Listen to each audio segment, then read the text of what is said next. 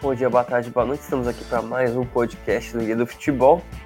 Hoje a gente volta com a série que a gente iniciou algumas semanas, Guia do Futebol Mundo, para falar um pouco sobre uma seleção imaginária que a gente vai criar, a gente vai pensar em algum território e aí a gente monta uma seleção baseada nos jogadores que nasceram nesse território. Mas antes de mais nada, eu vou chamar meu amigo Vitor Emanuel para a gente começar essa grande lista aqui que tem vários jogadores, a gente ficou muito na dúvida em algumas posições pela quantidade de, uh, pela quantidade de, de, bons jogadores e talentosos, seja novo, novo ou, ou mais veterano. Mas enfim, bom dia, Vitor. Bom dia, Rodrigo. Bom dia, boa tarde, boa noite a todos. É, essa, essa seleção ela, ela é completamente uma, um exercício de imaginação, né? Porque ao contrário da Yugoslávia, ela nunca existiu. E foi bem mais difícil fazer, né? Teve um, teve um racho aqui na equipe de futebol para decidir algumas posições. Mas, mas vamos lá, que tem tudo falar sobre essa possível seleção. Realmente, algumas posições a gente ficou na dúvida, a gente ficou pensando que a gente colocaria, mas a gente meio que entrou no consenso depois. Já peço perdão também pela minha voz, né? Porque a gripe realmente chegou. Em outubro, infelizmente, no Rio Grande do Sul oscila a temperatura de 40 a 5 graus, então não tenho muito o que fazer. Mas antes de mais nada, antes de começar o podcast, já quero divulgar para vocês para nos seguirem no Spotify, para não perderem nenhum podcast que a gente postar. E se gostam do nosso trabalho, deixa aquelas 5 estrelinhas no iTunes que sempre fortalece a parceria entre o seguidor e, e o guia do futebol. Mas enfim, Victor, vamos começar. Basicamente, só para só dar um background, países nórdicos a gente definiu mais ou menos a Islândia, a Noruega, a Dinamarca, a Suécia e a Finlândia, mas a gente não colocou as Ilhas Faroe, por exemplo, porque não tem não tem como a gente colocar um jogador de uma seleção tão modesta no, no cenário mundial. Mas enfim, Vitor, vamos começar primeiro pelo gol, logicamente. Um goleiro extremamente experiente, com passagem muito tempo iniciou na base do Manchester City, mas ele realmente só foi vingar para o futebol quando encontrou o Leicester no seu caminho. E aí, o Conta de Fadas em 2016 se tornou um dos melhores goleiros da Premier League e hoje, já com 32 anos, é um goleiro consolidado, que é o Casper Schmeichel, né, Vitor? É, o Schmeichel fez parte daquele time histórico de 2015 2016 do Leicester. E se consolidou, né? Já, já tá no Leicester há, há oito temporadas, desde 2011. Se consolidou como um dos grandes goleiros da, da Premier League. Eu acho que a gente já consegue citar alguns mais espetaculares que ele. Mas ele é um goleiro é, seguro, um cara que tem uma história bonita no, no próprio Leicester. Conquistou títulos inacreditáveis. Está fazendo parte desse time que vem fazendo uma, uma grande campanha na, na Premier League atual. É um baita goleiro. O, o Schmeichel é, seria um, um porto seguro interessante aqui para essa seleção. O Schmeichel foi titular da Dinamarca na última Copa do Mundo e ele é filho do Peter Schmeichel, que foi um goleiro histórico do Manchester United, que acabou a carreira no Manchester City. E quando acabou a carreira, ele colocou o filho dele, o Casper, na base do Manchester City. E foi lá onde ele fez a base dele, ficou cinco temporadas até 2011, até 2009, e depois foi pro North Country, pro Leeds, e aí depois se transferiu pro Leicester e foi um dos grandes pilares daquele time campeão. Ele é um dos jogadores ainda que se mantém no time titular, tem mais de 50 partidas pela seleção. E é um goleiro bem seguro, na real. Ele sempre foi. Ele sempre foi um, uma das representações do, do Leicester, tanto quanto se diz a capitão e, e um dos membros com maior influência na equipe. Tem um valor de mercado de 2 milhões de euros, até pela idade, mas acho que é um bom jeito de começar a nossa seleção. Enfim, Vitor, continuando a seleção, mais Dinamarca, Daniel Vaz na lateral direita, ex-Celta de Vigo, atualmente no Valência, tem 19 partidas pela seleção. O que, que mais pode dizer desse lateral? O, o Vaz, ele fez um, um, Ele começou, ele explodiu um pouco pro futebol, é, mais, a gente pode dizer, de elite da, da Europa, da, da Europa na, no Evian, né? Temporada 2014, 2015, ele formou algumas boas temporadas. O cara que joga um cara que é muito polivalente, joga para lateral direito, joga pelo meio, joga pelas pontas, se precisar, pela lateral esquerda também. Se destacou bem no, em 2014, 2015, 2013, 2014. Chegou no, no Celta de Vigo, onde foi muito bem também. E tá há, há dois anos no. Já tá na segunda temporada no Valência. Um jogador importante, tem muitos minutos nos principais times do futebol espanhol.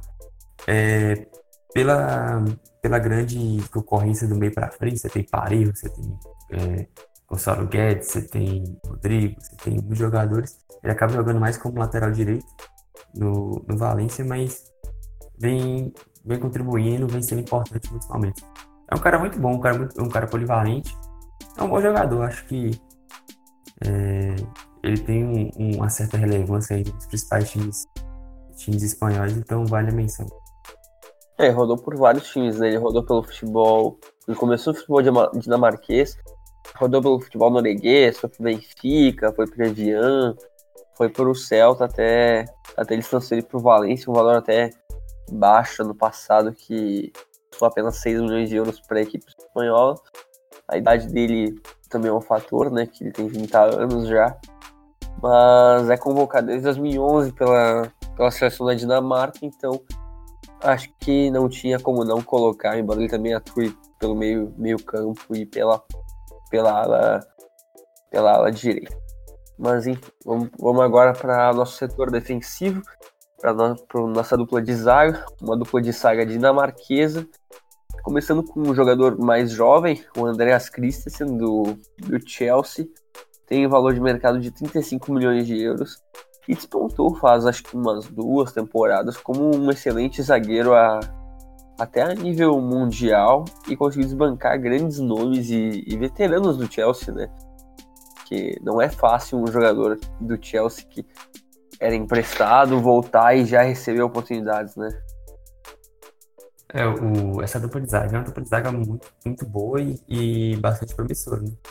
Você vai. Você começa aqui com o Christensen, porque ele é um dos poucos jogadores daquele, da que fez aquele caminho tra, é, tradicional, né? Chegou no Chelsea, rodou por empréstimo e conseguiu voltar. Então ele é um dos poucos que conseguiram isso. Voltou em 17 18, foi importante. Com o Sarri jogou pouco, ano passado fez oito partidas pela, pela Premier League, foi reserva ali de Rudiger de Davi Luiz. E essa temporada já voltou a ter seu protagonismo, foi titular em boa parte dos jogos até aqui. É um zagueiro muito bom, já teve ótimos momentos também no, Borussia Mönchengladbach, time dos times mais fortes do futebol alemão. Já tem uma certa experiência, o cara já tem 160, mais de 160 partidas por dois times considerados assim, de primeiro e segundo escalão do futebol, futebol europeu, já tem mais de 100 partidas pelas por Bundesliga e Premier League somadas. Então, ele é um ótimo zagueiro, jovem ainda, 23 anos, tem tudo para evoluir e se consolidar como um, pilar do Chelsea. E finalmente, né, tá voltando a ter suas, suas chances, porque ele é muito mais zagueiro que, que Davi Luiz, que Keio, que ficaram muitos anos aí sendo, sendo titulares do Chelsea. É, o Christensen tem apenas, apenas 23 anos, tem já 28 passes pela seleção. Provavelmente vai ser um dos grandes zagueiros do futebol mundial em breve. Acho que ele já é, né? E ao lado dele é um jogador muito mais muito mais desconhecido, que é o Joaquim Anderson, que foi contratado nessa temporada pelo Lyon por 25 milhões de euros. Tem apenas uma partida pela seleção, recém foi convocado na última, na última data FIFA. E ele é um cara que despontou na Sampdoria, tanto que ele saiu junto com o Prae, que agora foi pro, pro Leicester, fez uma boa parte do início da sua carreira no futebol holandês também agora pronto essa vai ser a dupla de futuro da, da zaga da, da Dinamarca, né? Porque ambos têm 23 anos. É, o, o Anderson ele fez uma temporada sensacional pela, pela Sampdoria na última temporada, né? Sampdoria que fez uma, uma baita Série A, terminou até chegou a brigar por competições europeias ali na, um pouquinho antes da reta final, ali faltando 10 rodadas, estava na briga. O Anderson foi um dos caras que mais deram passe na, em todo o campeonato é, a gente imaginava que ele poderia dar um salto já para um, um, time um pouco mais forte, que brigue um pouco mais por, títulos importantes, que faça que entre numa Champions League, por exemplo, brigando para chegar bem no mata-mata, as partes semifinal. Acabou indo pro Lyon, o Lyon tava com muito dinheiro, vendeu, vendeu Belém, vendeu Mendy, vendeu bastante, bastante gente e tinha dinheiro. Foi uma ótima contratação do Lyon, antes de ser um ótimo zagueiro, um zagueiro alto com um ótimo passe. É, é titular já, né? jogou 7 das 8 das 10 partidas até aqui da, da Ligue 1. É, o, assim, é, vale um pouco pro, pro Christensen. Né? Ele é muito promissor, é uma, é, eles formam uma dupla de zaga que tem tudo para ser uma das mais sólidas da futebol europeu para os próximos 8, 9 anos. E é um ótimo jogador. Acho que o Anderson, é, até pelo ritmo que ele vem, vem tendo nas últimas duas temporadas, ele, ele, ele apare, aparece para ser um, uma boa opção para até para os times de elite nos próximos anos, já que o Lyon é um time acostumado a vender. Ele vai aparecer como uma boa opção para os times de elite daqui a uns dois, três anos aí, com são boas reposições pro até o Wagner, né, que era, era um zagueiro histórico no Liverpool e ficou muito tempo até no futebol inglês e agora e agora ter uma reposição à altura é, é muito interessante para a seleção dinamarquesa. O Anderson realmente já tem, já tem vários minutos na, na Liga nessa temporada. E apesar da, da pouca idade, pô, já é um jogador experiente, né? E, e acho que vai ser uma grande dupla de zaga. Acho que não tinha como colocar outro. outro acho que só talvez o nosso, um dos nossos zagueiros do banco poderia talvez entrar aqui. Mas acho que é uma excelente dupla de zaga para para nossa lista. Agora para lateral lateral esquerda, acho que não teve nenhuma dúvida. É o primeiro jogador não dinamarquês da lista, que é o sueco Ludwig Augustinsson, que fez uma grande Copa do Mundo em 2018 pela, pela Suécia. E que é do teu time, né? O que, que tu pode falar do jogador do Werder Bremen? Quero o Augustinson é um ótimo lateral esquerdo. Ele chegou na temporada 17 2018 vindo do Copenhague e assumiu a titularidade Coincidentemente, foi quando o Verde voltou a fazer boas temporadas. A temporada é, anterior ele ficou ali no meio de tabela. E a 2019 chegou a brigar por, por Europa League até a última rodada, fez uma, uma, uma Bundesliga sensacional. O, o é pilar da defesa. Tudo bem que a defesa do, do Werder Bremen não é um dos pontos fortes, não. É, sofre muitos gols, né? praticamente todo jogo toma gol. Mas ele é um cara com uma ótima presença ofensiva, deu 5 assistências na última, na última Bundesliga. Essa temporada ele tá machucado, ainda não, não estreou, deve voltar no início de dezembro. É, talvez por isso também o Werder tá sofrendo mais do que se esperava. O time vem conseguindo alguns bons resultados fora de casa, mas dentro de casa não consegue se impor, já perdeu. Tá até conversando com você já pontos importantes contra a Fortuna Düsseldorf, por Hertha Berlim. E por, muito porque tá sendo um dos seus principais jogadores. O Augustinho, ele.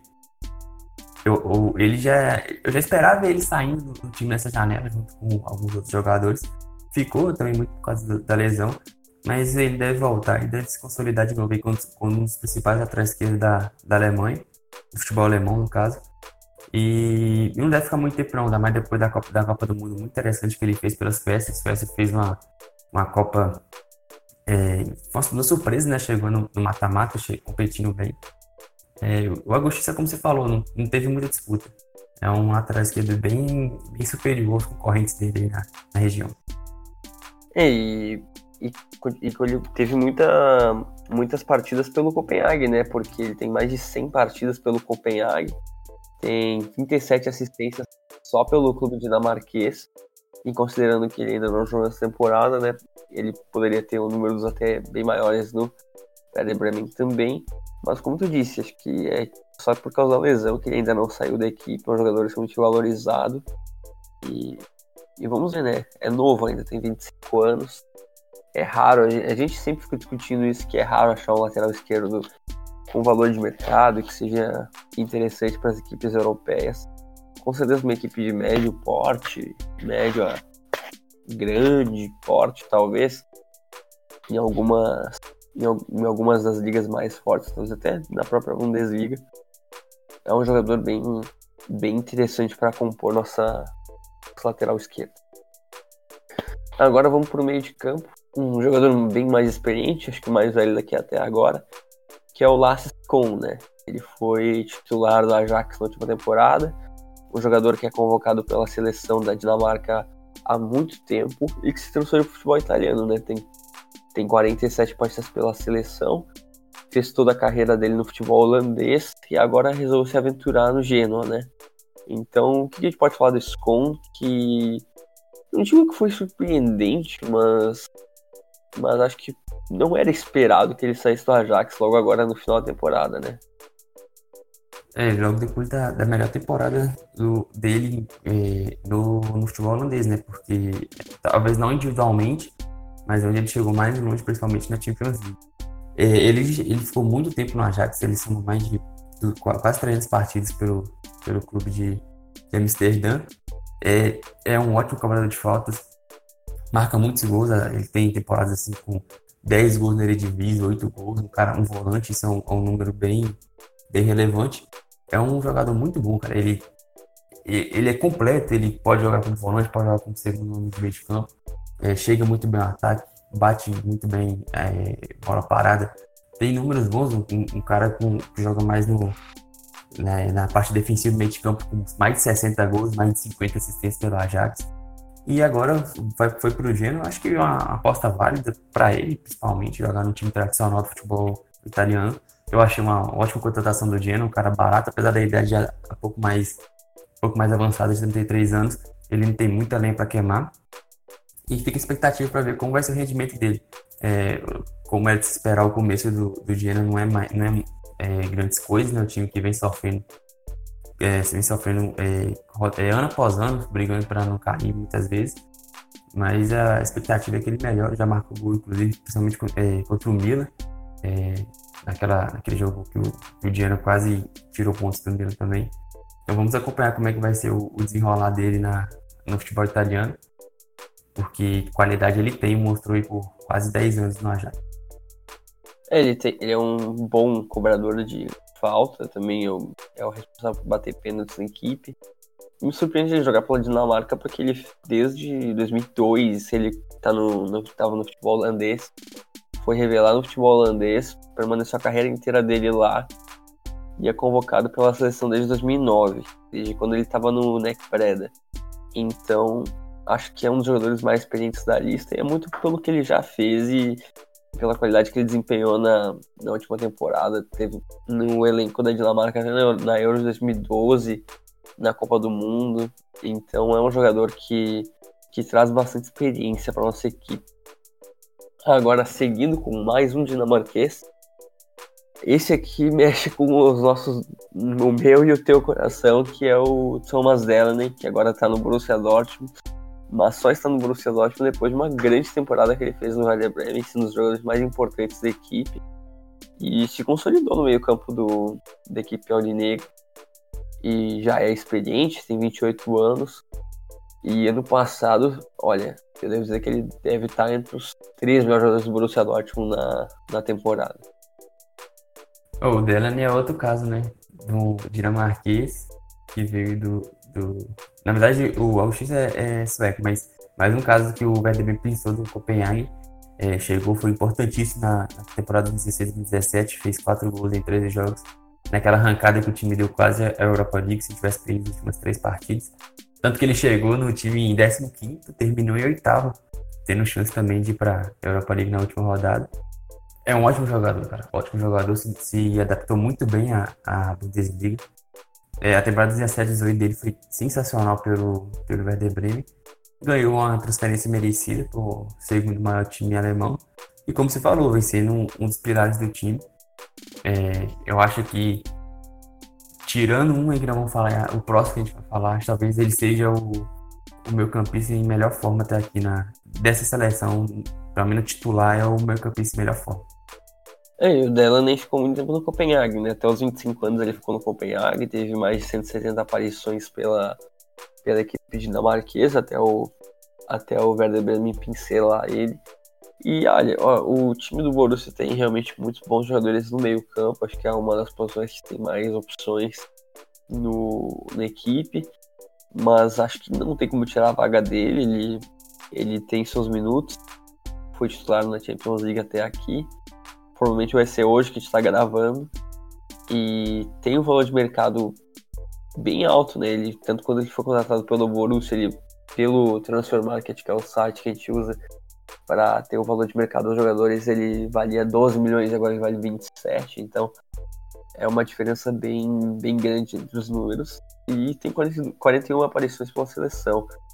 Aliás, estou até conferindo aqui que ele tem descendência norte-americana, mas ele optou por jogar no, no país de. seu país natal. Vitor, próximo jogador da lista, primeiro norueguês, 20 anos. Vou falar desse, desse menino que com 17 anos já era flop, com 15 anos era para ser o melhor jogador da história do futebol, e agora voltou a ser um excelente jogador e que, olha, a gente não sabe o que ele pode alcançar, mas o que ele fez na Eredivisie temporada passada foi um absurdo. Cara, o hype do Odegaard, quando ele surgiu lá no, no futebol norueguês, era absurdo, né, cara? Ele foi disputado por vários times, chegou a Real Madrid. Era o, era o Pelé nórdico. É, mais ou menos. Aí ele chegou, teve, jogou uma, duas partidas, né, pelo time, temporadas. E mais, duas temporadas, temporada de 14, 15 até 16, 17 foi emprestado, aí jogou no, no Riven, foi bem, teve boas aparições, mas na última temporada pelo Vitesse ele destruiu, foram, foram oito gols, duas assistências, o cara que mais criou chances no, na, na facilmente é, está, está na seleção da, da temporada lá como, como meio ofensivo. Chegou no, na Real Sociedade, quem já falou da Real Sociedade no podcast passado, é, como um pilar do time, é titular até aqui em todas as nove partidas da, da, da, La Liga, é, jogou todos os 90 minutos de todos os jogos. São dois gols, duas assistências no time que vem fazendo uma temporada boa. O Real Sociedad teve vitória sobre Atlético de Madrid, venceu o Betis na última rodada, empatou fora de casa com o Valência. Então a, a Real Sociedad vem fazendo uma temporada muito boa, muito por conta do Odegaard, que é, até por conta do, de muitas lesões de Messi, principalmente nesse começo de temporada, acho que hoje ele seria, se acabasse hoje o campeonato, ele seria o, o melhor jogador da, de La Liga 2019-2020. E assim, o cara que estava praticamente acabado com o futebol, né? Ele apareceu ali muito jovem e muitos exageros de cada lado, tanto no hype quanto no, na perseguição, podemos dizer assim. Mas ele recuperou, recuperou o, o futebol. Eu acho que assim, acho que nunca perdeu, né? Só precisava de ter mais minutos, mais chances, jogando no nível competitivo. É, recuperou, é, retomou esse, esse, essa boa fase. E assim, ele deve ter tudo para voltar pro, pro Real Madrid e para ter chance, né? Tem que ter chance no Real Madrid para ver se ele consegue virar o que prometia. Porque talento ele mostra e mostra demais. É, olha assim, a gente acompanha o futebol há muito tempo, né? Eu e tu, a gente tá nessa de Twitter, de não perder nenhum detalhe há muito tempo. O Odegar, eu comecei, a gente começou a ouvir dele em 2014, quando ele estava indo no futebol norueguês, que é, aí tinha aqueles videozinhos pequenos que postavam no, no YouTube mostrando ah, highlights do Odegar, o novo Pelé. Aí aparecia lá os vídeos dele. Ele tinha muita qualidade, tinha 15 anos na época, já era e já jogava pelo profissional do, nem sei falar o nome do time dele, mas é Tromscott, né? E aí ele realmente parecia que era um jogador diferenciado. Nós também, 15 anos, qualquer pessoa é diferenciada com 15 anos. Aí, eu lembro que toda semana, não sei se tu lembra disso, era assim: Odegar conhece a estrutura do Bayern de Munique. Odegar conhece a estrutura do Barcelona. Aí vai lá, é recepcionado pelos caras lá na, na Itália. E aí ele foi pro Real Madrid. Só que aí no Castilha ele meio que tipo uns papos que ele se recusou a jogar, aí ele foi emprestado, aí todo mundo ficou, olha lá o flop surgindo. E aí no Vitesse, temporada passada, ele realmente demonstrou todo o futebol que, que ele tem. E até entrou a seleção da, da Eredivisie, acho que comentou isso, entrou a seleção da Eredivisie, desbancou alguns bons nomes do Ajax. E hoje, no, na Real Sociedade, tem tudo para se desenvolver, né? Um, mais um dos pilares que o Real Madrid vai ter no futuro, justamente com o Vinícius Júnior, Rodrigo e mais tantos outros jovens jogadores que o Real Madrid tem no elenco. O Odegaard vai fazer 21 anos em dezembro, ele ainda tem apenas 20 anos, então é um jogador que tem muito, muito a crescer, tanto, tanto no futebol de, de clubes quanto de seleção, né? Agora a Noruega não é mais uma seleção horrorosa, tem alguns bons jogadores que a gente até vai citar ainda no podcast de hoje. O cara tem 20 anos e 22 jogos pela seleção. Não, é bizarro. A gente vai ver isso. Um cara da Dinamarca com 30 anos, o cara tem, sei lá, 15 aparições. Então é, é surreal. Não, pelo Sub-21 da Noruega ele tem 18, 18 jogos. Não tem muito muito o que falar contra isso. Em 2014 ele estreou pela 17, pela 21, pela Sub-21 e pela principal.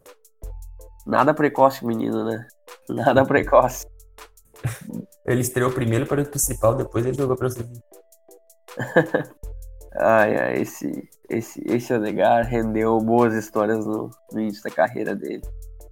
Mas agora acho que não tinha como mudar mais bruscamente, que é uma aposta que está se desenvolvendo para um dos melhores meios do futebol mundial, né? A gente pode até agora uh, falar que o Christian Eriksen não está não tá tendo uma excelente temporada, que o Tottenham estava entre seus altos e baixos, agora o momento está bem alto depois dessa vitória de 5 a 0 na Champions League. Mas assim, o que o Christian Eriksen jogou pelo Tottenham nas últimas quatro temporadas e que jogar pela seleção dinamarquesa também foi uma coisa absurda, né? uma coisa de louco. É um dos jogadores que tem mais aparições pela seleção. Foi bem no Ajax, despontou na Premier League. Não tem muito o que falar, ele é um dos melhores jogadores das últimas temporadas. Um valor de mercado de 100 milhões de euros. É incontestável que é um dos melhores jogadores da década, né? Porque o que jogou o dinamarquês foi um absurdo. É, o Eriksen, ele, ele também é um cara que foi muito precoce. Né? Ele estreou no Ajax com 17 anos, por ali. É, fez ótimas temporadas e chegou no, no, no Tottenham com só com 21. É praticamente titular desde então, já são quase 300 jogos pelo Tottenham. Fez uma temporada 2018-2019 absurda. É, se puxar aí 17, 18 também, 10 gols, 11 assistências. Todas as temporadas desde 15, 16 com mais de 10 assistências na, na Premier League. Então, assim, é um absurdo, bate falta demais, bem demais. É, faz gol decisivo. Eu lembro no, no, jogo na temporada passada contra o Brighton, que ele achou um gol no finalzinho ali. Foi crucial para a classificação do Tottenham para a Champions League. Já são mais de 90 jogos para a seleção só com 27 anos, então assim, o Eriksen tem só 27 anos ainda. Só que a gente tem que olhar que essa temporada dele é péssima, é muito ruim mesmo. É, o Tottenham como um todo veio muito mal, mas o Eriksen especialmente é o cara que teve a maior queda desde a temporada final da temporada passada para essa. Já teve aquelas especulações de deixar o Tottenham para ir para o Real Madrid, fazer um pouco do, do trajeto do, do Modric. Eu acho que isso vai, vai acabar sendo inevitável, até porque o contrato dele vai só até junho.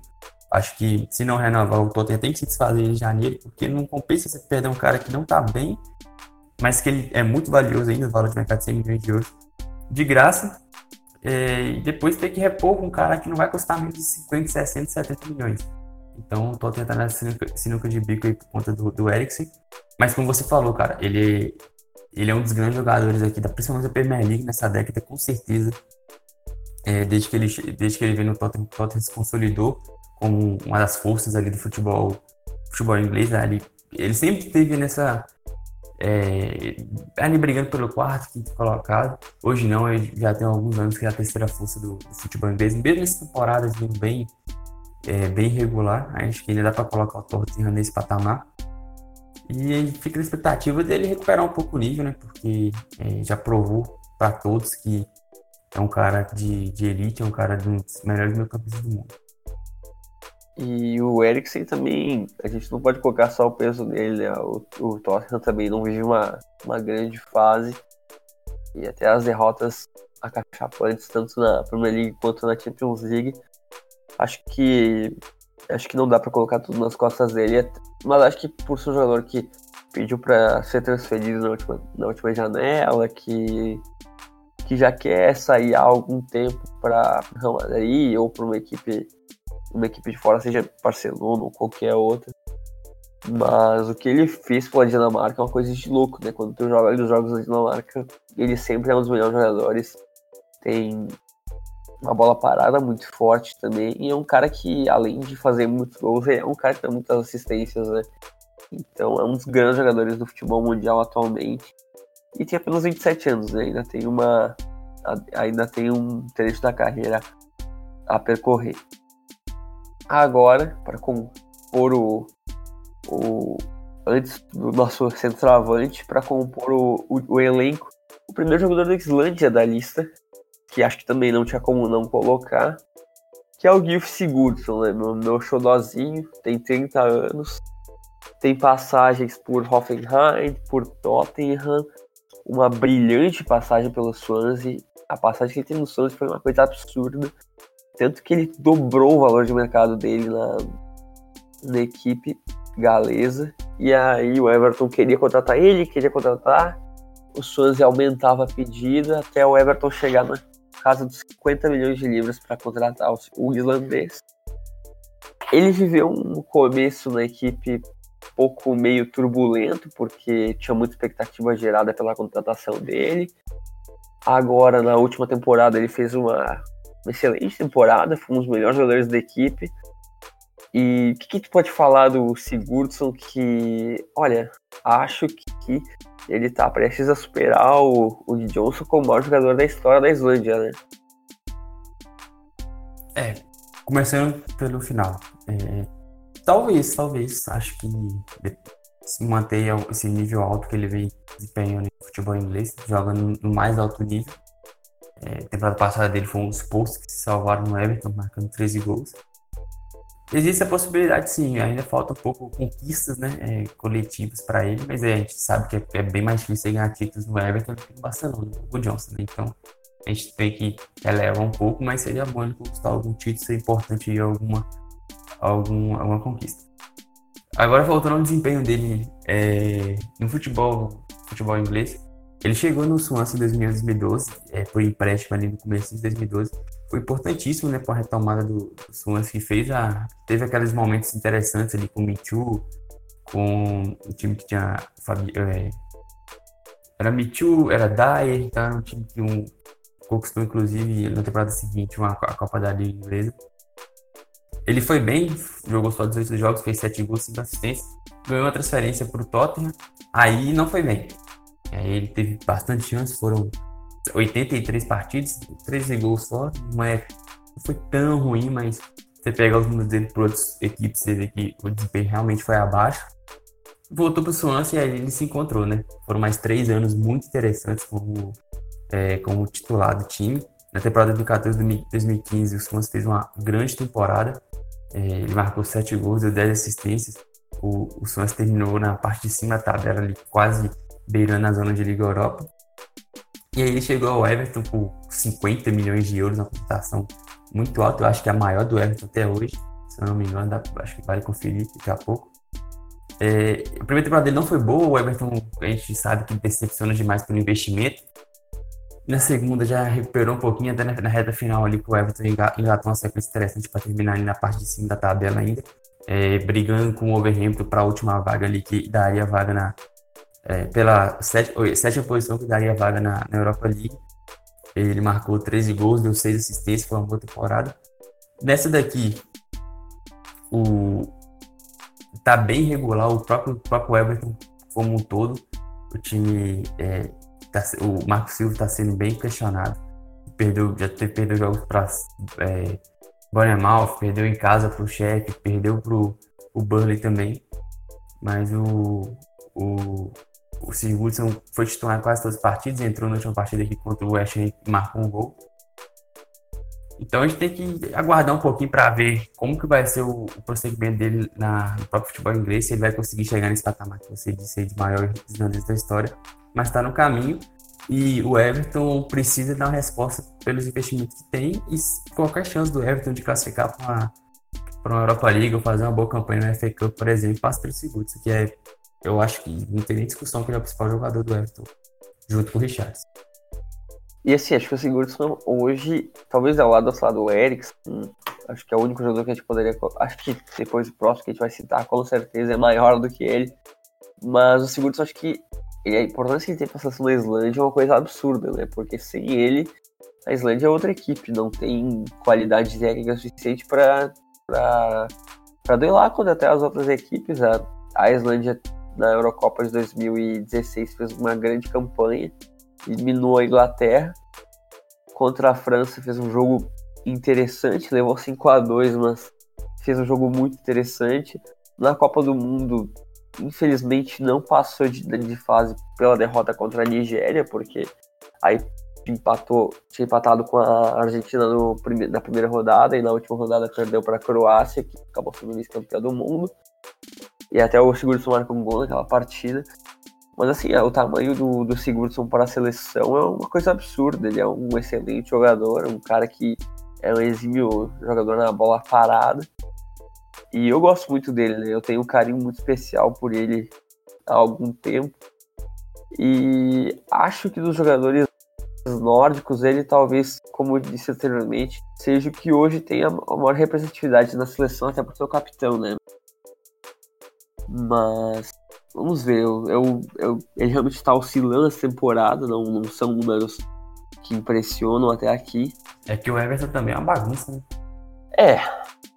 Com o Marco Silva fazendo aquelas bobagens que ele tá fazendo, aí contratações que não dão certo, aí 40 milhões no Ayobi, essas coisas que o Everton gosta de fazer. É difícil, porque ele e o Richardson acho que destoaram um pouco na temporada passada, embora o Richarlison ainda tinha.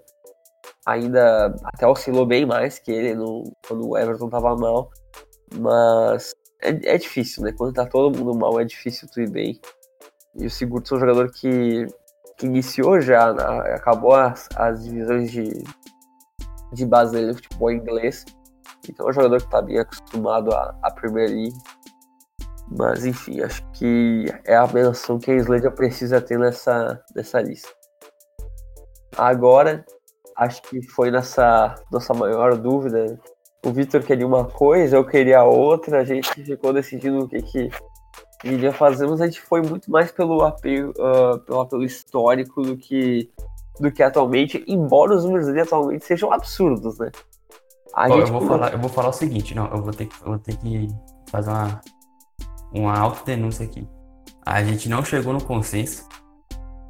Pedimos ajuda para num grupo que a gente participa. E eu teria perdido se fosse contar os votos. Só que como foi eu que fiz a pauta, essa, essa parte da pauta, eu coloquei ele aqui. Como o Rodrigo tirou, ficou ele. É, não, é que assim, eu li o nome, eu fiquei lendo assim, aí eu fui ver os dados dele na última temporada e eu fiquei, tá, ok, vamos, vamos deixar ele aqui, porque.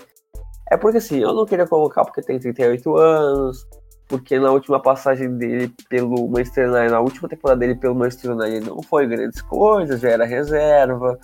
Aí eu pensei, ah, mas dá para colocar o Haaland. Mas aí o Vitor o Vitor achou que não, o Vitor achou que pelo nome que o jogador tem, tinha que manter ele na equipe e foi o que a gente fez, né? Não tem muito o que falar, acho que é o maior, maior jogador da lista, o, talvez o maior sueco de todos os tempos. Ele é o maior nórdico de todos os tempos. É, tem aquela questão de, do Larson e do Nuremberg, que foram jogadores absurdos. Não, não. não calma. Ele, ele, ele calma, disputa com o Laudrup. Não, é, não, tá falando da Suécia. O ah, Laudrup vai Suécia ter um... É, não, mas, mas assim, querendo ou não, o Ibrahimovic, ele sendo protagonista, não levou a Suécia pra Copa do Mundo nunca, né? É isso. É, em 2006, ele foi pra Copa do Mundo, não foi? Ele foi, mas ele não era protagonista, era o Larson. Ah, mas, é, mas tinha importância. Não, importância tinha. E, e aquela, a, ficou até feia aquela coisa dele querer voltar na Copa do Mundo. Né? Que não, aí foi, isso aí foi patético mesmo. Que ele nem, nem disputou as eliminatórias pela equipe. E assim, né, a Suécia. A Suécia foi, foi pro mesmo caminho que, que ele levou a Suécia, porque assim, em 2014, quando ele jogou contra Portugal, ele fez uma, uma atuação absurda no playoff. Ele não passou porque o Cristiano Ronaldo tava endiabrado aquele jogo. Mas, mas assim, Zlatan Ibrahimovic, acho que realmente, como a gente estava discutindo aqui, um dos maiores nórdicos da história do futebol. E até hoje, no, no Los Angeles Galaxy, os números deles, assim, 30 gols em 29 jogos. Coisa é essa, né? 38 anos quem é que tem um desempenho tão, tão espetacular com essa idade no futebol mundial, né?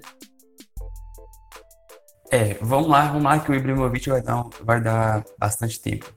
Bom que a gente já, já adiantou um pouquinho. É, começando aqui por. Vamos começar também pela deixa que você que ficou. É, ele tá hoje num campeonato que o nível é mais fraco, sim, não tem como negar. É a MLS não tem o, o nível de competitividade, competitividade de nenhum, nenhum campeonato é, dos top 10, talvez, da, da Europa ainda não tem. É um campeonato legal de se assistir, muitas vezes jogos absurdos de 5, 6, 7 gols aí é comum. Só que não é o nível de, de competitividade que, que a gente se espera no jogador do nível dele. Só que ele está fazendo o que se espera dele. Não é um campeonato para o nível dele, mas ele está fazendo o que se espera dele, ele está destruindo. Na primeira temporada ele já chegou é, um pouco no meio do caminho, fez 22 gols em 27 partidas, e nessa temporada ele, tem, ele fez 30 gols em 29 jogos da temporada regular e mais um playoff passou em branco. Mas o, o Los Angeles Galaxy tá na, se classificou, está na semifinal de conferência. Então, assim, o, o, o cara tem, é, pelo Los Angeles Galaxy, 57 jogos e 52 gols e 14 assistências. Cara, é 38 anos e mesmo que o nível de competitividade não seja grande, são números absurdos. E, é, assim, não tem como, cara. É, a gente tenta fazer essa a lista por, muito mais pelo momento. É, igual você falou comigo ontem que a gente estava tentando chegar numa coisa. Gente poderia ter colocado o Rakitic, então, na, na, seleção da Yugoslávia no lugar do Kovacic, por exemplo. O Rakitic é muito mais vencedor. Pô, realmente. Só que assim, não dá pra comparar o Ibrahimovic com o Haaland, por exemplo. Eu adoro o Haaland, acho ele vai ser um dos grandes atacantes do, do futebol europeu. Mas, cara, o Ibrahimovic ele foi um dos o Ibrahimovic é top 5 atacantes do século. Tem um personagem chato, tem um personagem que tá forçado, já passou, já passou, já encheu, já encheu o saco já o, essas forçação de barra que ele faz, sim, com certeza, eu concordo tudo, concordo com isso aí. Só que é, é o, que ele, o que ele conquistou no, no, futebol, o que ele tem de. Os números dele, o cara foi.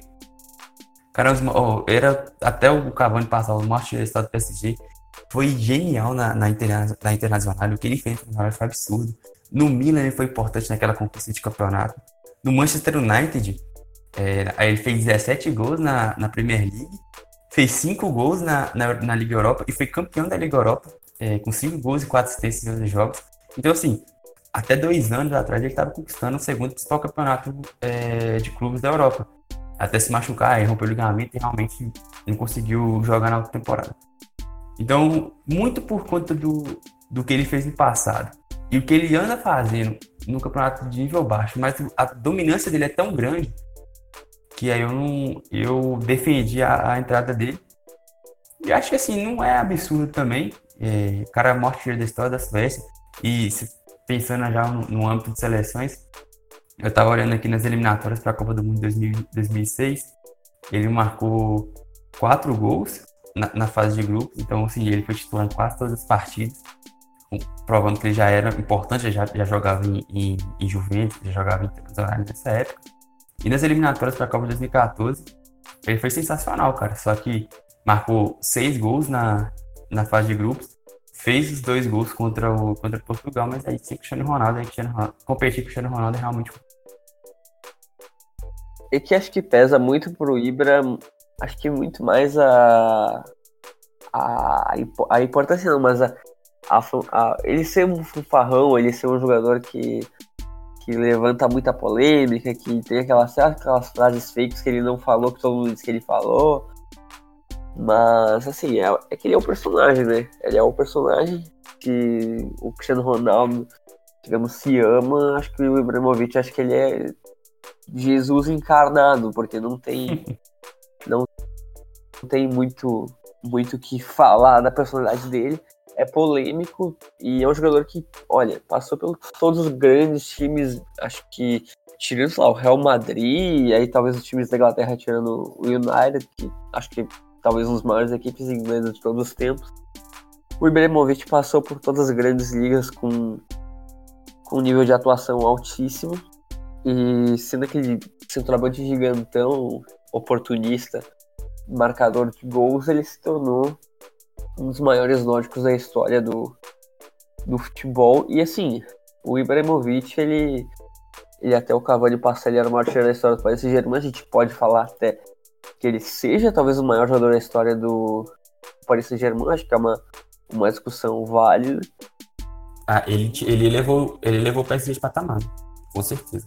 Ah, com certeza. E assim, pensando nisso, ele deve ter sido o último grande uh, world class que o Milan teve no ataque, né? Porque tirando a defesa, ele acho que deve ter sido o último. Não, não consigo pensar em alguém que esteve no nível dele no Milan depois dele. Não, ele foi o último, sim.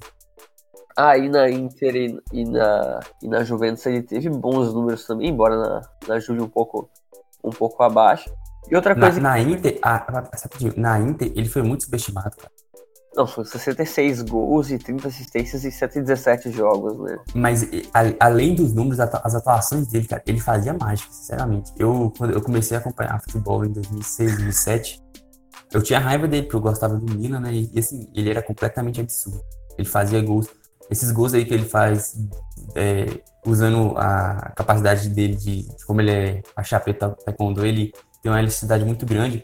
Ele fazia esses gols com frequência, fazia gol com cobertura, então ele era brilhante na, na. Fora que o Barcelona pagou 70 milhões de euros na época. Pagar 70 milhões de euros pro jogador era absurdo, né? Porque ainda colocou o Eto'o na, na troca por ele, que era um absurdo o valor que o Barcelona pagou. E ele ficou pouco tempo na, na equipe catalã, porque, ok, tinha Messi, tinha todo, todo o time que vocês já sabem, aí tinha também o confronto de ego dele contra os companheiros e, e a direção técnica. Mas assim, no Ajax ele já despontou como um jogador fantástico, né? Ele teve números absurdos.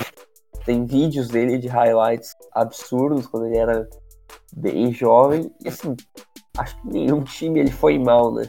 Então não tem como Tipo assim, talvez no Barcelona foi abaixo, mas mesmo assim ainda teve números Ele decepcionou no Barcelona, né? Ele decepcionou.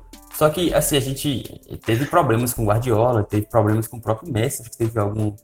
É assim, cara, você vai pro Barcelona, você sabe que o dono do time é o Messi, então você tem que entender isso. Ele foi abaixo, ele decepcionou, mas mesmo assim foram, foram 20, 22 gols em, em uma temporada. É que o que pesa para ele, o que pesa para ele também é, é o baixo número de gols em mata-mata, né, da Champions League. É, isso aí realmente. Sendo um jogador importante. E assim, ele tem 38 anos e zero títulos da Champions League, né? Ele, ele saiu daí. Ele não vai ganhar mais. Saiu do Barcelona, Barcelona campeão. Quando ele chegou no Milan, o Milan já não, não tava brigando por Champions League. Então, e no Paris Saint-Germain ele nunca chegou nesse nível, né? Acho que o máximo que o Paris Saint-Germain chegou com ele foi quartas de final? É. É, isso. E, e, assim, só pra. Não, pode comentar. Não, então acho que acho que isso pesa para ele e pesa para ele estar tá numa discussão. Acho que não de maior jogador nórdico da história, mas sim de ó, top 5 atacantes da, da década, entende? Eu acho que o que pesa para ele é, é estar no patamar que outros jogadores gigantes estão e que teriam um poder decisivo muito maior que ele, né? Sim. É, ele, no auge dele, ele era um dos três melhores jogadores, é, atacantes do mundo. Já teve temporadas aí que ele teve. que ele foi um dos melhores jogadores do mundo, com toda certeza. E só passando aqui um pouquinho do, do currículo, é, 11 vezes eleito o jogador do ano na Suécia, dois anos é, na Itália, o melhor jogador da, da Série A 2006-2007, campeão da Supercopa da Inglaterra em 17, cinco vezes artilheiro, três da Ligue 1 e dois da Série A, quatro vezes campeão da Supercopa da França, um campeão da Supercopa da UEFA, uma vez campeão da Europa League, duas vezes campeão da Supercopa da Holanda, uma vez campeão da Copa da Holanda, uma vez campeão mundial, duas vezes campeão holandês, duas vezes campeão da Copa da França, quatro vezes campeão francês, três vezes campeão da Copa da Liga da França, cinco vezes campeão da Supertaça da Itália, quatro vezes campeão italiano, uma vez campeão espanhol, duas vezes supercampeão espanhol, foi, foi eleito 12 vezes como melhor jogador do seu time, seja por Juventus, Inter, Milan ou PSG, campeão da Copa da Inglaterra, é, eleito melhor jogador da, da Inter na temporada 2006-2007 e cinco vezes artilheiro da temporada pelos seus times. É absurdo. É muita coisa, né? É uma carreira fantástica. E assim, querendo ou não, ele é um dos 10 maiores artilheiros da história da Champions League, né?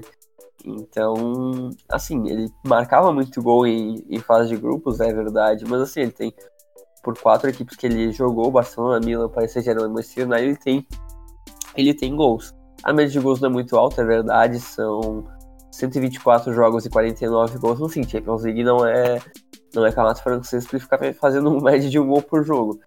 Então, então assim, acho que é meio que incontestável toda a carreira dele. Eu acho que o que pesa ele é justamente o, o fator de ser decisivo e de poder entrar numa discussão. Porque assim, agora vamos ser bem honestos. Era Messi, Cristiano Ronaldo, talvez o Ibra seja um dos outros, um do o terceiro maior atacante da década, né? Ou talvez até não sei, eu não sei quem mais colocar, porque quem, quem mais colocaria nesse, nessa posição? É que assim, ele não chegou no top 3 porque ele pegou uma época que tinha chave Iniesta e depois, já passando para o auge dele, teve o Ribeirinho naquela temporada absurda e o Neymar assumindo. Só que por muito tempo eu, eu não consigo pensar em alguém que chegou, manteve um nível tão alto nessa época entre 2008 e 2012. Eu acho que ele foi esse terceiro atacante. Se juntar tudo, é lógico que eu acho o auge do Soares talvez até mais, mais goleador, pode ser que o Soares é, foi um monstro na, na, na, Premier League, foi um monstro na, os números que o Ibra tem na Ligue 1, o Soares teve na, na Liga Espanhola e na Liga Inglesa. Então talvez o Soares seja seja é, o auge melhor. Eu talvez eu prefiro também, eu prefiro o, Agüero. Só que nesse período aí, entre 2012 e 2012, ele foi o terceiro melhor, melhor atacante do mundo. É, de se juntar tudo. Ele teve momentos absurdos, cara. É, então, eu concordo com você. Eu acho que ele foi, em algum momento aí, um ter, alguns anos, o terceiro melhor atacante do mundo. Eu acho e, que talvez o, o, auge do Wayne Rooney também foi muito alto, mas assim, se tu pegar a, o desempenho do Ibra e o desempenho do Rooney, o, o Rooney jogou menos temporadas no futebol absurdo que o Ibra jogou, né? Acho que foi muita constância, acho que é isso que a gente pode a gente pode falar do, do Ibra. Foi muita constância na carreira dele. Nenhuma temporada ele marcou um gol em 30 jogos.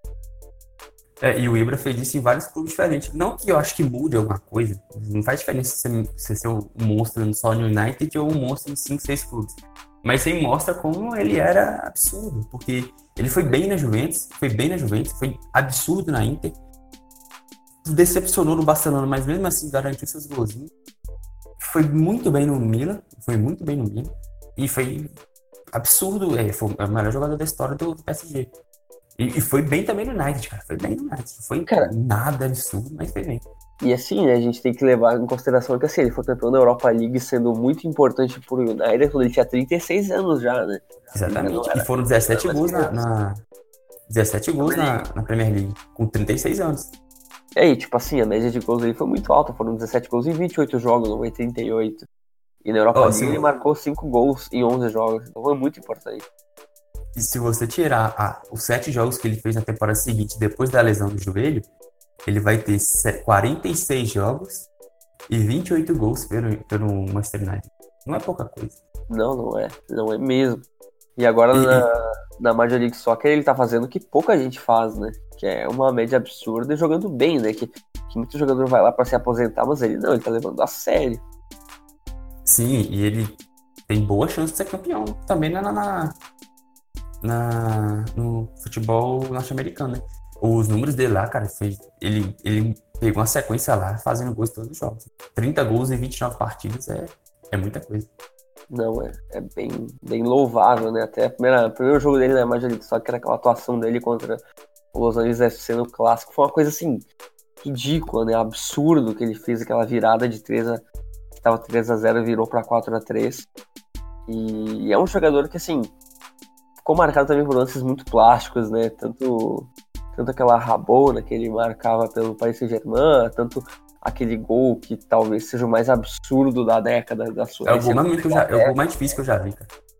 É o gol mais bonito que eu já vi ao vivo, tipo, olhando a partida. Assim, foi uma coisa absurda, né? É tanto que não tinha discussão em, em relação a, a gol Puskas com aquela, com aquela bucha dele, que foi assim, acho que foi muito inesperado, né? Coisa, coisa surreal que, que ele fez. E só para só pra fechar aqui sobre o Ibra pela seleção, ele tem 62 gols. é, dos 62, 44 foram por competições oficiais. Então você tira aí as 30, mais de 30 amistosos, então ele tem mais ou menos 80 jogos e, e mais de 40 gols oficiais. 80 jogos oficiais mais 40 gols. É, 19 gols em, em eliminatórias para Euro, 19 gols para eliminatórias para Copa, 6 gols em Eurocopas. Então, assim, até na própria seleção da, da Suécia, se ele não conseguiu levar como o craque do time nas duas chances que ele teve, é, assim, ainda assim ele conseguiu corresponder algumas vezes, decisivo e outras, outras tantas. Mas, infelizmente, por alguns, alguns Cristianos Ronaldo que apareceram no caminho, ele conseguiu levar. É, acho que sobre o Ibra mais ou menos era isso. E, e que secamos toda a carreira dele, mas assim, é uma das carreiras, acho que mais absurdas que a gente teve nessa década em relação a, a todos os times que ele jogou e todas as ligas que ele jogou. Porque meio que não faltou nada para ele. Acho que faltou, sei lá, um time da Bundesliga e acabou. O que ele fez foi, foi surreal. Mas, enfim, vamos, vamos pro time reserva, senão a gente vai estourar muito tempo. E vamos começar com o goleiro. Eu até troquei o goleiro porque a gente estava também na dúvida de quem colocar. Eu fui pela consistência e pela titularidade no, no clube atual, que a gente estava na dúvida entre o Lossel e o Radek, que, que é finlandês. A gente, eu optei pelo Radek por, por ser um goleiro que é titular do Bayer Leverkusen, tem uma passagem constante pelo futebol alemão, tem um valor de mercado de 8 milhões de euros, tem muitas atuações pela seleção da Finlândia desde 2010. Então acho que é um goleiro que não tá no top europeu. Mas assim, um goleiro a nível médio é um goleiro interessante, né? É, um, é um bom goleiro. Ele foi muito bem no Eintracht Frankfurt, né? Foi campeão, inclusive, da, da Copa da, da Alemanha em cima do Bayern de Munique. Teve dois anos muito bons lá no Eintracht Frankfurt. Temporada passada ele foi bem, cara, no, no, no Leverkusen, ficou nove jogos sem sofrer gols. É, parece pouco em 32 partidas, mas é porque o campeonato alemão é um campeonato com muitos gols. Se você pegar o, goleiro, o Burke, do Borussia Dortmund, que é o segundo time principal lá, não consegue ficar esse tanto de jogo, porque é um, é um campeonato muito aberto de muitos gols. Então, você ficar nove jogos no time, é, e talvez seja a terceira, quarta força do futebol, futebol alemão, é um número é, relevante. Conseguiu se classificar para a Champions League esse ano também, já está fazendo, tá fazendo outra boa campanha na, na Bundesliga. Na Champions, infelizmente, não está bem. É muito difícil conseguir qualquer, qualquer classificação, até para a Europa League. Mas na Bundesliga vem, vem mantendo o bom nível. É um bom goleiro, um, goleiro sólido, um goleiro que já tem uma, uma boa, boa trajetória nos principais é, campeonatos do mundo. E eu acho que eu tinha até colocado o Loss, mas acho que o, o Radek ele merece mesmo assim, é, mais reconhecimento porque ele está há mais tempo que o Loss na, na elite de futebol. Né? Então é, é, um bom goleiro, seria um bom reserva para essa seleção. E também o primeiro jogador da Finlândia na nossa equipe, depois vai ter mais umas. Mas enfim, primeiro jogador da Finlândia na nossa seleção. Agora indo para lateral direita, o Mikael Lustig. Teve uma passagem muito consistente pelo Celtic, ficou muito tempo lá. Muito, acho que quase 300 aparições pela equipe escocesa. Um jogador já experiente, que agora está se aventurando no futebol belga. Mas assim, das equipes grandes, das ligas modestas, acho que ele ele jogou em, em vários, né? Jogou na Noruega, jogou na Escócia, agora joga numa equipe relativamente grande da, da Bélgica. É um jogador que está se aventurando pela, pelas ligas periféricas, né? É, um cara que nunca foi de elite, né? Mas é, aonde ele passou, ele foi bem. Jogou no ótimo norueguês, jogou. É, aí eu não vou falar que é um ótimo escocês, mas é, é um dos dois maiores times. É, é um dos. tá lá na briga. E, pô, você, não joga quase 300 partidas no Celtic à toa, né? É, acumulou títulos nessa época que o Celtic é dominante. É, desempenhou bem o papel, é um, é um, lateral sólido, é um lateral que tem 80, mais de 80 partidas pela seleção da Suécia também. Agora tá no Genk, no Gent. É, já tá, tem três assistências nas primeiras sete partidas dele. É um cara que também pode jogar como zagueiro. É um cara cumpridor. Eu acho que a gente teria o, o o Daniel Vaz no, no time, um cara um pouco mais ofensivo, acho que o Chico seria um, um bom contraponto aí, um cara mais, mais defensivo, um cara um pouco mais sólido aí para eventualmente substituir o, o Vaz em alguma partida que precisava segurar o resultado. Agora vamos com mais um dinamarquês para a seleção, né? O Yannick Westergaard. Ele fez uma carreira muito sólida na Bundesliga, ficou muito tempo no futebol alemão, passou até pelo teu queridíssimo Werder Bremen, aí se consolidou no Borussia Mönchengladbach, foi para o Southampton por 25 milhões de euros. É um jogador que tem suas parceiras pela seleção, não é titular, mas tem suas pela seleção. E assim, acho que hoje é um dos melhores jogadores do sistema defensivo do, do modesto Southampton na Premier League, né? E querendo ou não, é, é titular, né? É, e tem apenas 27 anos, ainda tem uma carreira longa pela frente. É, o cara com 27 anos tem mais de 200 jogos na elite do futebol europeu, juntando Bundesliga e Premier League. Foi bem aqui no Werder Bremen, foi muito bem no, no Borussia Mönchengladbach, fazendo campanhas é, muito importantes. É, teve participação na, na retomada do, do Southampton na, na última Premier League, quando o Ralph chegou no Southampton, ele assumiu titularidade, teve bons momentos, vitórias, por exemplo, contra a Arsenal, empate contra o Chelsea, vitória em Leicester, vitória é, contra o Everton, então é um cara sólido, é um cara que não é brilhante, mas é um zagueiro bom, o cara tem 1,99m, então bola aérea é com ele mesmo, é avaliado em 20 milhões de euros ainda, 27 anos, como você disse. É um zagueiro ok. É um zagueiro ok. Acho que não teria condições de ser titular no lugar de Anderson e Christensen. Mas mostra que a Dinamarca tem opções, né? Pra zaga. É, isso é muito importante para uma seleção que está se consolidando novamente no cenário mundial, né? Agora, um que eu até pensei que a gente poderia colocar no time titular pela boa fase que ele teve no Manchester United nos últimos tempos, que é o Victor Lindelof, né? Ele foi contratado a peso de ouro, 35 milhões de euros, parecia que ia ser um flop absurdo, começou vacilando muito, parecia ser um zagueiro extremamente instável quando ele foi trazido do, do Benfica. Mas assim, melhorou o nível, agora tá, tá jogando pela seleção local. E assim, eu não vejo ele como um dos melhores zagueiros do mundo no futuro, mas eu acho que vai ser um zagueiro no mínimo interessante, né? Eu não sei se vai ser um monstro que, que o United gostaria que ele fosse, mas a última temporada dele já foi bem melhor do que, do que a primeira, né?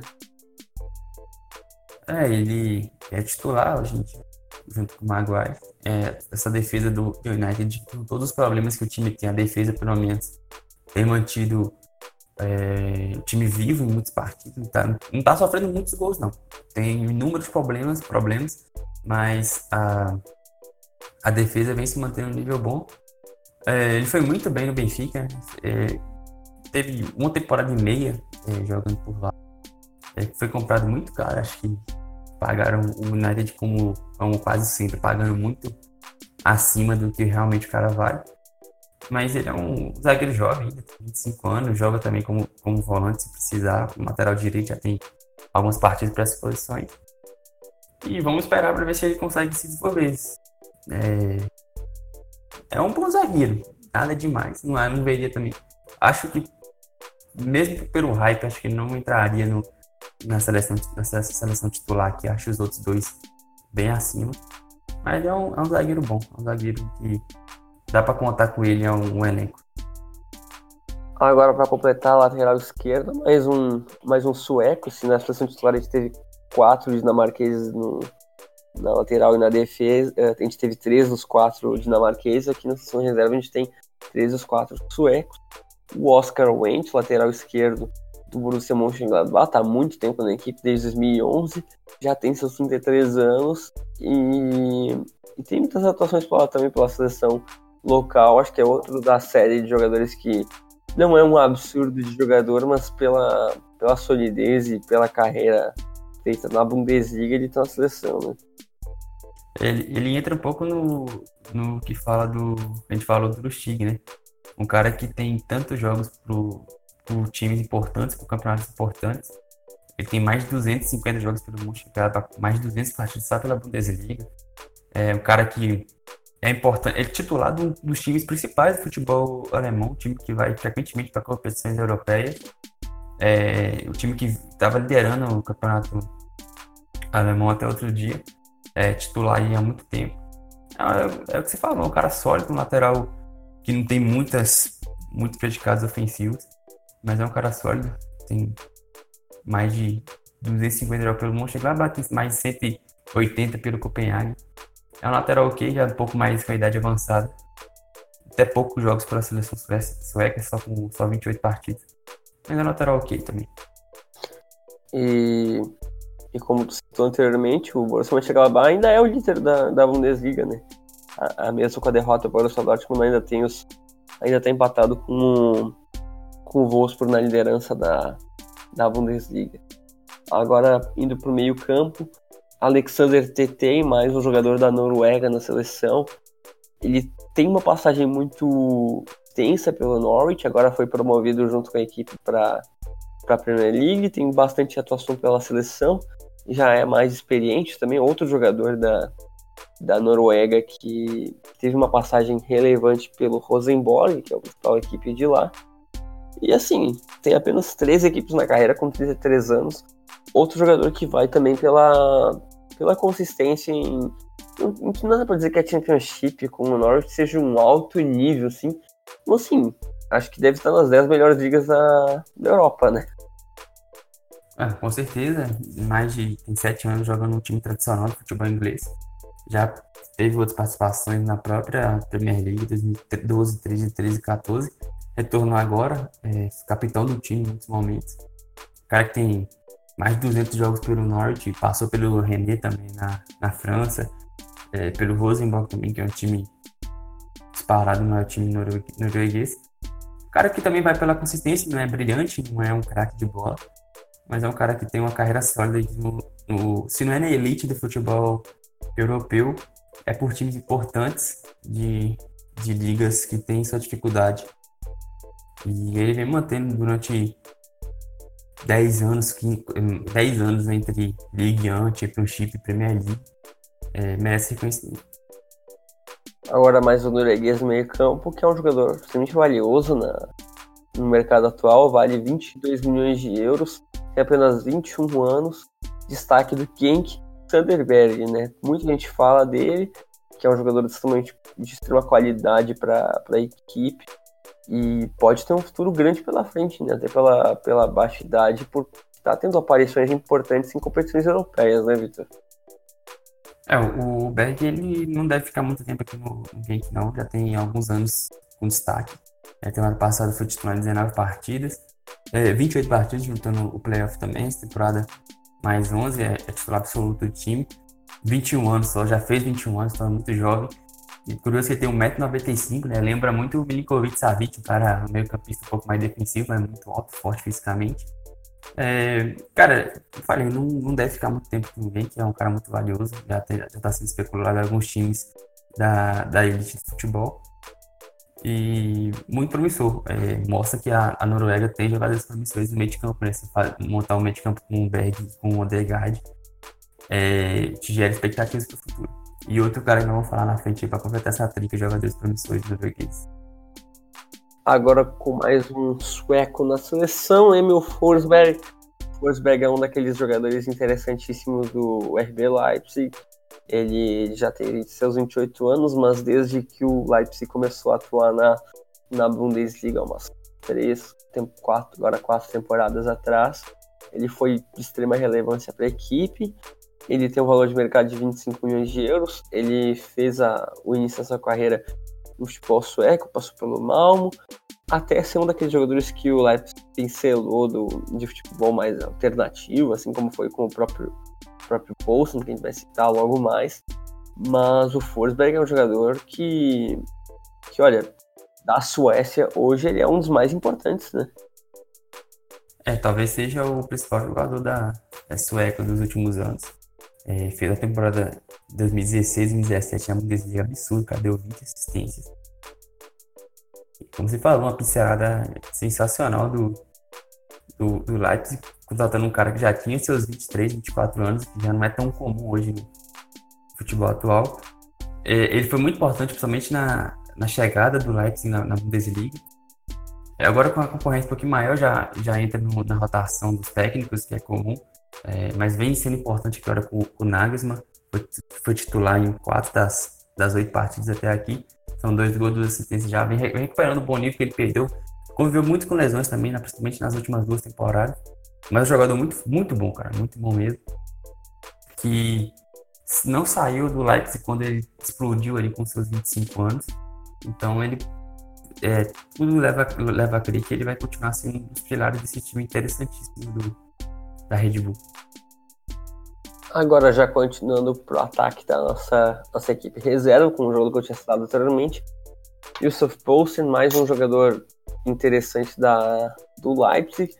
Acho que é mais um daquele, daquelas pinceladas fantásticas que a equipe tem, né? Porque o que o Poulsen joga também é uma coisa absurda.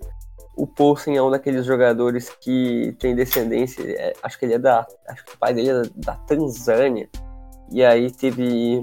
A mãe dele é dinamarquesa, ele optou por jogar pela Dinamarca, que é onde ele nasceu, nasceu em Copenhague. E tem 25 anos, desempenha um excelente futebol na, na Bundesliga também, desde que o, o Leipzig subiu e está muito tempo no elenco mesmo, sendo bem jovem, né?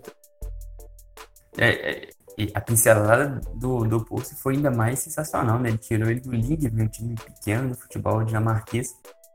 Já em 2013 e 2014, na terceira divisão, ele foi importante, fez 10 gols em 36 partidas.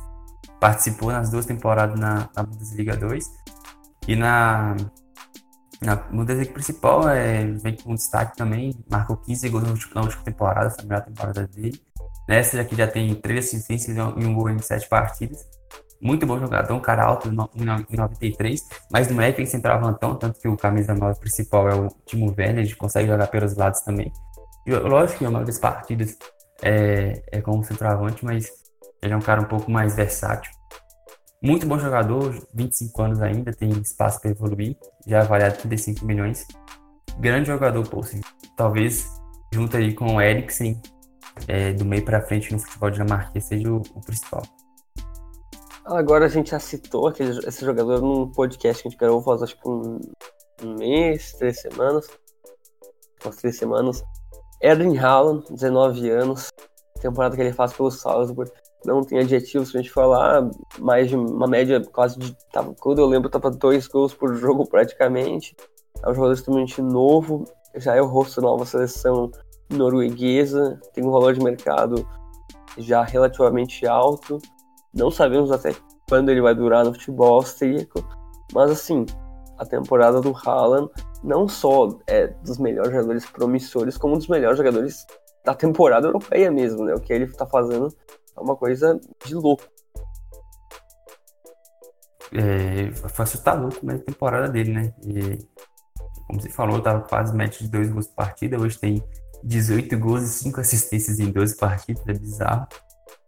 19 anos, assustou o mundo no Mundial Sub-20, quando ele marcou 9 gols no jogo só. É, vamos esperar um pouquinho, é muito jovem ainda, mas é, ele promete muito, cara. Promete ser um dos grandes atacantes dos próximos anos.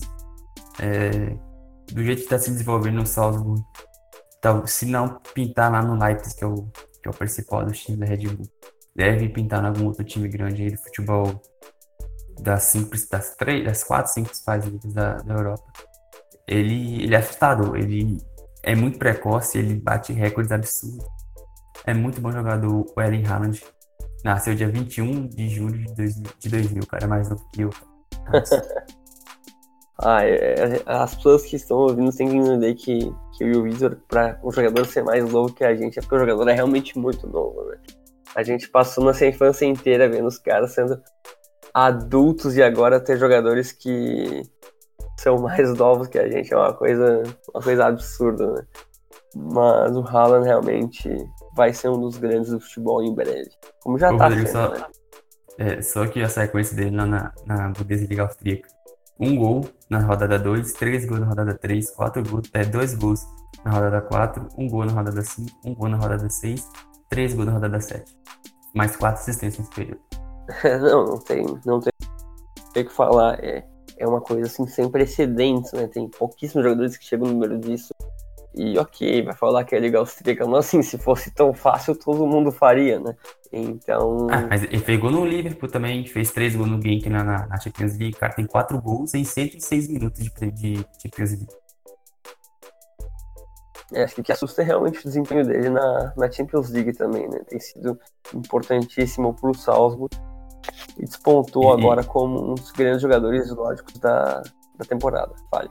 E só para encerrar, ele fez três gols no Wolfsberg, um time austríaco, e esse Wolfsberg fez 4 a 0 no Mönchengladbach na Alemanha. Então, assim, nem, é lógico tem muito time fraco, mas nem todo mundo é cachorro morto. Nossa. Sim, com certeza. Agora, para a gente não estender mais, vamos para o último jogador. Acho que uma das maiores ascensões do recente, até pela idade que ele tem, tem 29 anos.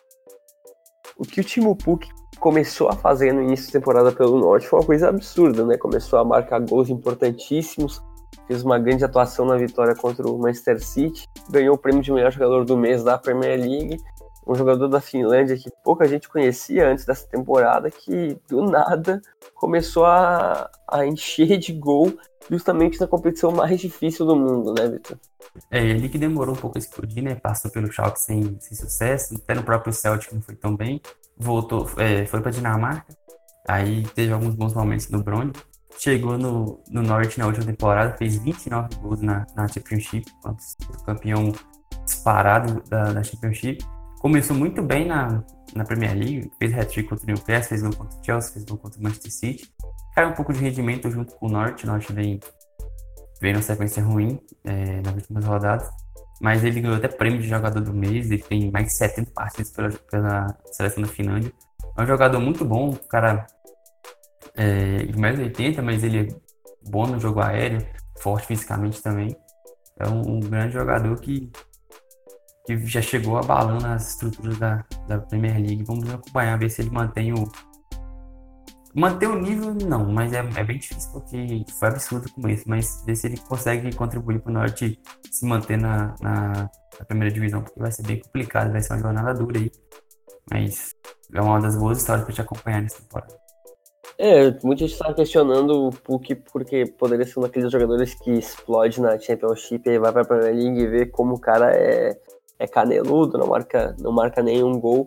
Mas assim, início dele na Premier League contra o Liverpool ele marcou, Newcastle hat-trick, Chelsea marcou, aí passou em branco contra o West marcou contra o Manchester City. Isso, e aí agora realmente na última, nas últimas sequências de jogos contra Burnley, Crystal Palace, Aston Villa e Bournemouth, tá, tá feia a coisa, o Norte marcou apenas um gol nessas últimas quatro partidas, então a fase agora realmente já não é das melhores, mas pelo início de temporada dele, pela pela Championship no ano passado foi é um jogador relevante que tem 20 gols em 75 jogos pela, pela seleção finlandesa, que agora provavelmente pode estar a Eurocopa de 2020. Mas, para não estender tanto, Vitor, vamos, vamos para as menções honrosas de sempre. Vamos começar pela Islândia, Vitor. Vou falar os dois jogadores e, como a gente fez no, no episódio da Iugoslávia, cita um e, e diz o que, que tu, tu pode achar dele, beleza? Arno Sigurdsson e Alfred Finnbogason da Islândia. É, falar do Sigurdsson, um meio campista bem jovem, joga no CSKA Moscou. É, chegou na temporada passada, foi bem, teve bons momentos também na Champions League. O CSKA Moscou tá com um time bem interessante essa temporada, brigando pelo título russo. É, com a garotada e o, o Sigurdsson, um dos principais, principais desses garotos. É, pela evolução dele, vai, vai dar o salto é, daqui a pouco, porque com 19 anos ele fazendo o que está fazendo, um futebol difícil como é o russo, que não, se não tem um nível muito forte, é muito equilibrado e não consegue, é bem difícil destacar por lá. Então anda, é, é uma das promessas aí do futebol, é a principal promessa do futebol islandês aí para o futuro, pra, até para assumir a, a, a vaga aí do seu, do seu xará. É, realmente, porque, porque a seleção da Islândia está colocando muito jogador na, na Liga Russa até que é bem surpreendente. E estão tendo boas atuações. É só para citar o Finn Bogason, ele é mais um daqueles jogadores que é artilheiro da, da Eredivisie com 525 gols e aí vai para vai uma liga maior depois. Mas enfim, vamos, vamos para Noruega. Joshua King, Mohamed Elionossi e Christopher Adi. É, o Joshua King a gente já conhece, joga no, no Bannerman, cara que vem de alguns bons anos por lá. Mas eu queria falar do Christopher Ager. Ele chegou no Celtic há algumas temporadas, é, muito jovem também. É, teve que esperar um pouquinho para dar sua chance, mas é um zagueiro muito interessante, muito alto. E veio sendo titular nessa temporada. Com 1,97m, ele já tem 12 partidas pela seleção norueguesa. São dois gols na temporada até aqui, um gol na, nas eliminatórias da Champions League, um gol na, no próprio campeonato próprio campeonato escocês. Também pode jogar como lateral direito. É, para ficar de olho, porque uma das principais promessas está surgindo lá no, no Celtic junto com o Eduardo. E a gente vai ouvir falar dele nos próximos anos. Agora vamos para a Dinamarca. Kasper Dolberg, Jakob Brun Larsen, Pierre-Emily Hoiberg, Robert Skov e Jonas Lawson. É, falar do, do Skov, o cara que chegou no Hoffenheim recentemente, depois da temporada absolutamente absurda. Foi absurdo que ele fez no Copenhague na, em 2019. Em 26 partidas, ele fez 24 gols e 6 assistências e ainda fez mais 6 gols nos playoffs. Então, no total, foram 30 gols em 34 partidas e 10 assistências.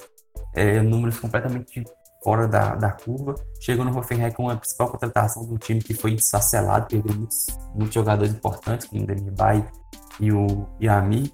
Já são duas assistências, está pegando o ritmo do, do, do campeonato, mas é, promete bastante. Um cara de 1,83m também, um cara forte fisicamente. Só curiosidade que nasceu na Espanha, mas joga pela Dinamarca, são três jogos e, e um gol até. E agora vamos para a última seleção, aqui a Suécia. Vitor Claesson, Alexander Isak e Dejan Kulusevich. O, o Isaac já falou nos podcasts, eu quero falar do Dejan Kulusevich, é, 19 anos, em ponta direita do Parma. É, ele chegou por empréstimo para Atalanta, ele pertence Atalanta. Até aqui na temporada são dois gols e cinco assistências na Série A em oito partidas. Tá, é, sem dúvida nenhuma, a principal revelação nesse início de temporada do Parma, que vem fazendo uma temporada interessante, são 12 pontos até aqui nessas oito primeiras rodadas. Ele marcou, acho que partida contra o Diana um gol, deu duas assistências, marcou contra o Torino, uma vitória importantíssima em casa, deu duas assistências contra o Udinese também.